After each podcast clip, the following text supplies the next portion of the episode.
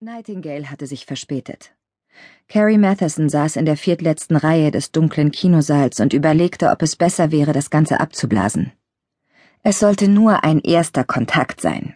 Passing Ships nannte Saul Berenson, ihr Chef und seit ihrer Zeit auf der Farm, dem Ausbildungszentrum der CIA in Virginia, ihr Mentor solche Treffen. In diesem Fall ging es um eine flüchtige Begegnung mit einem gewissen Taha Alduni, Codename Nightingale. Damit sie ihn und er sie kannte. Sie würde ihm Zeit und Ort des nächsten Treffens zuflüstern und weitergehen. Strikt nach Lehrbuch. Wenn sich die Kontaktperson verspätete, war es üblich, 15 bis 20 Minuten zu warten und dann den Versuch abzubrechen. Eine zweite Chance gab es nur, wenn der oder die Betreffende einen verdammt guten Grund vorbringen konnte, warum das erste Treffen geplatzt war. Nicht akzeptiert wurden die üblichen Ausreden wie zum Beispiel ein Missverständnis hinsichtlich der verabredeten Uhrzeit oder der regelmäßige Verkehrsstau am Freitagabend auf dem Boulevard Fouad Shehab während der Sept, der Zeit zwischen fünf und sieben Uhr abends, wenn sich die Geschäftsleute in diskreten kleinen Apartments im Hamra-Viertel mit der Geliebten trafen. Das Dumme war nur, dass ihr viel an dem Kontakt lag. Dima, ein hübsches Mädchen, das der pro-westlichen, aus Sunniten und maronistischen Christen bestehenden Allianz des 14. März angehörte und zu ihren Informanten zählte, hatte sie auf Al-Duni hingewiesen, der aus zwei Gründen für die CIA interessant schien. Erstens war er angeblich Offizier beim berüchtigten syrischen Geheimdienst und verfügte laut Dima über einen direkten Draht zum Assad-Regime in Damaskus. Und zweitens brauchte er Bares.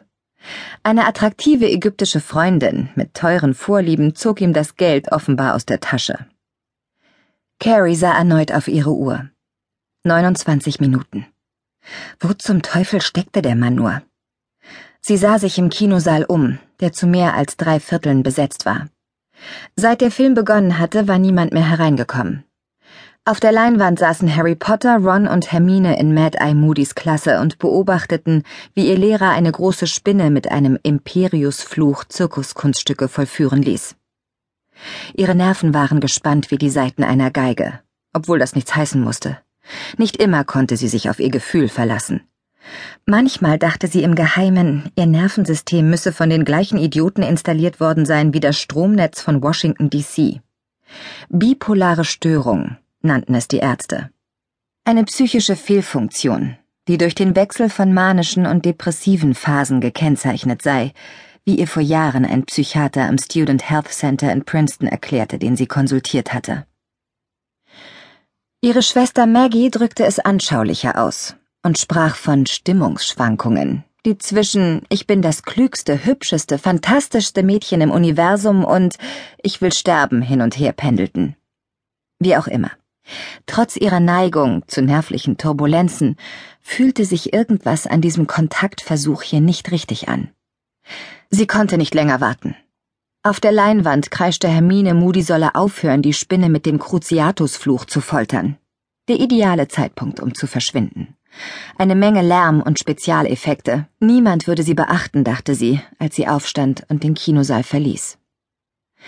Draußen auf der Straße wurde ihr sofort wieder bewusst, wie sehr sie sich mit ihrem Äußeren von der Menge abhob.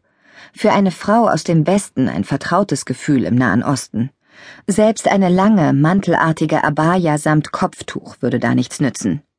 Mit ihrer schlanken Figur, ihrem langen blonden Haar und ihrem typisch amerikanischen Gesicht könnte sie kaum jemanden täuschen, zumindest nicht aus der Nähe. Außerdem war in den nördlichen Vierteln Beiruts die Kleidung ausgesprochen vielschichtig. Hier trugen die Frauen alles, vom Kopf und Körper verhüllenden Hijab bis zur hautengen Designer-Jeans. Und manchmal beides zusammen. Es war inzwischen dunkel geworden. Die Lichter der zahllosen Autos und die beleuchteten Fenster der hohen Büro- und Wohnhäuser in der Avenue Michel Bustros erzeugten ein Mosaik aus Licht und Schatten. Carrie blickte sich vorsichtig um, ob sie beobachtet wurde. Eine gescheiterte Kontaktaufnahme stellte immer eine gewisse Gefahr dar. Plötzlich blieb ihr fast das Herz stehen.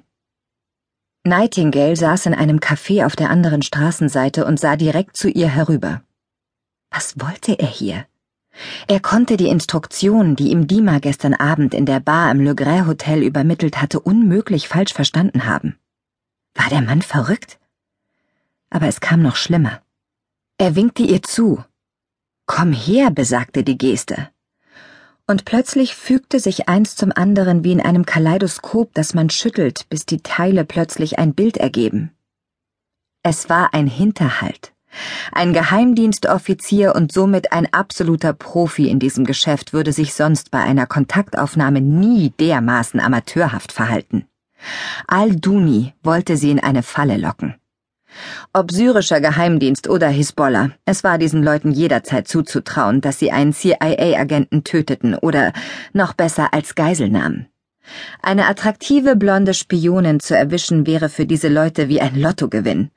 Sie konnte sich den Medienrummel lebhaft vorstellen, wenn Filme von einer Gefangenen auftauchten, deren Agententätigkeiten sich hervorragend für den Kampf gegen den amerikanischen Einfluss im Nahen Osten benutzen ließen. Jahrelang würden sie sie in einen Verschlag sperren, foltern und vergewaltigen, denn abgesehen davon, dass sie eine verachtenswerte Spionin war, hielten viele islamische Männer alle westlichen Frauen ohnehin für Schlampen. Als Nightingale ihr erneut zuwinkte, sah sie aus dem Augenwinkel zwei arabische Männer auf ihrer Straßenseite aus einem Van steigen und auf sie zukommen. Bestimmt wollten sie sie schnappen, schoss es ihr durch den Kopf. Sie musste sich schnell entscheiden, sonst war es in wenigen Sekunden um sie geschehen. Sie drehte sich um und verschwand wieder im Kino. Ich habe etwas liegen lassen, murmelte sie auf Arabisch und zeigte dem Kontrolleur ihre Karte. Sie ging den Mittelgang hinunter und kniff die Augen zusammen, um sich an die Dunkelheit zu gewöhnen. Auf der Leinwand löschte Hermine gerade das Gedächtnis eines Todessers, während Carrie durch den Seitenausgang auf eine Gasse hinaustrat. Sie waren ihr bestimmt ins Kino gefolgt, vermutete sie und eilte zur Avenue zurück, um hinter einer Hausecke hervorzulugen. Nightingale saß nicht mehr in dem Café. Auch die beiden Männer konnte sie nirgends entdecken. Carrie bog um die nächste Ecke und hastete eine schmale Straße hinunter, weg vom Gedränge auf der Avenue. Wie viele Verfolger mochten es wohl sein, fragte sie sich und verfluchte die High Heels, die sie trug, um nicht aufzufallen.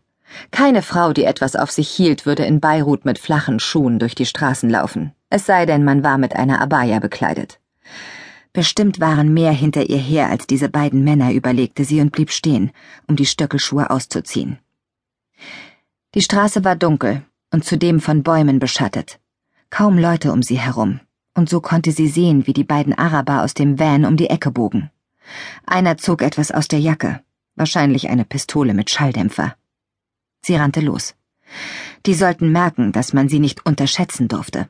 Schließlich war sie immer eine gute Läuferin gewesen. Bestimmt lief sie schneller als diese Männer. Plötzlich schlug hinter ihr etwas in den Straßenbelag ein, und sie spürte einen schmerzhaften Stich im Bein. Kurz blickte sie zurück und sah die weiße Spur einer Kugel auf dem Bürgersteig. Sie schossen auf sie. Carrie wich nach links aus, dann nach rechts, fasste sich ans Bein und ertastete einen Riss in der Jeans und etwas Feuchtes. Blut. Ein Betonsplitter musste sie getroffen haben, während sie um ihr Leben rannte. An der nächsten Ecke sprintete sie eine leere Straße hinunter.